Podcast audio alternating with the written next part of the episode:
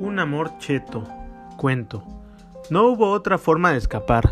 La única era salir corriendo. No importa hacia dónde, simplemente salir corriendo, escapar. Los años pasan y los recuerdos se vuelven borrosos, como pequeñas cápsulas que se disuelven en la memoria perdida. A veces parece que los logro asir, no en su totalidad, pero sí recuperarlos de a poco. Nos conocimos en la facultad, yo siempre miraba un punto en la nada y cuando movía un poco la vista vos me mirabas. Lo hacías con nostalgia, con un aire de melancolía, como se miran esas cosas que se añoran. Así pasaron los meses y siempre estaba tu mirada encontrándose con la mía. Yo aprendí a mirar tu reflejo, para no ser descubierto, claro, y para poder mirarte con libertad.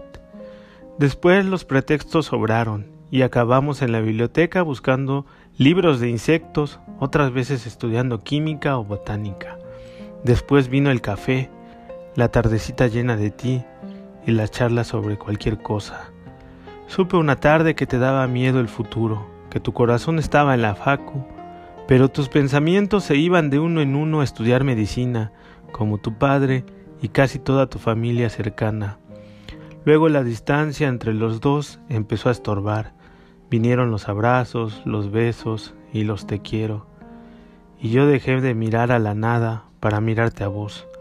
Tus ojos se volvieron el mundo, me perdía simplemente en tus palabras y no había otra cosa más que tus labios. Cuando uno es feliz, dicen que el tiempo se vuelve relativo y que de tan plástico deja de percibirlo. Así llegamos al tercer año de la carrera. Los libros de insectos entonces dejaron de ser placenteros, el café dejó de ser un modo de vida y las charlas sobre poblaciones silvestres y reservas naturales ahora resultaban molestas. Los besos dejaron de ser frecuentes.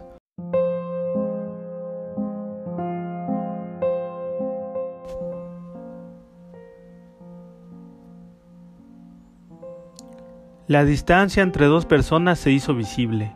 Luego tu ausencia en las clases me orilló a buscar la nada entre las paredes de ladrillo, la vista fija, extraviada, y los pensamientos que les dio por buscarte. Tu reflejo en la ventana quedó vacío. Con el nuevo ciclo llegó el uniforme de medicina, que por cierto te quedaba tan lindo. Los nuevos proyectos, los cursos, los nuevos compañeros, todo eso de golpe.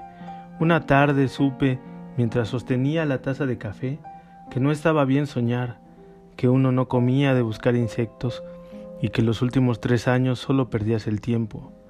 Me quedé de nuevo como al inicio, pero ahora con un enorme y terrible vacío. Viví los peores años desde que puedo recordar.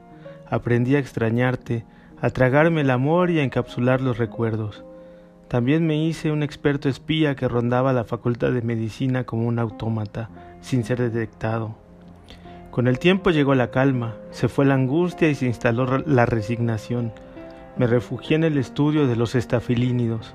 Sin embargo, en donde vivía tu reflejo llegó tu fantasma, habitó todos mis pensamientos, permaneció congelado en el tiempo e hizo de aquella mujer un ser perpetuo, que se quedó intacto, perdido en el tiempo. Luego me tocó conocer a esa nueva mujer, la doctora, que volvía por su pasado, que venía por el sujeto que reconstruía la historia evolutiva de los estafilínidos sudamericanos. El fantasma no me dejó conocerla. Yo amaba a aquella otra desconocida.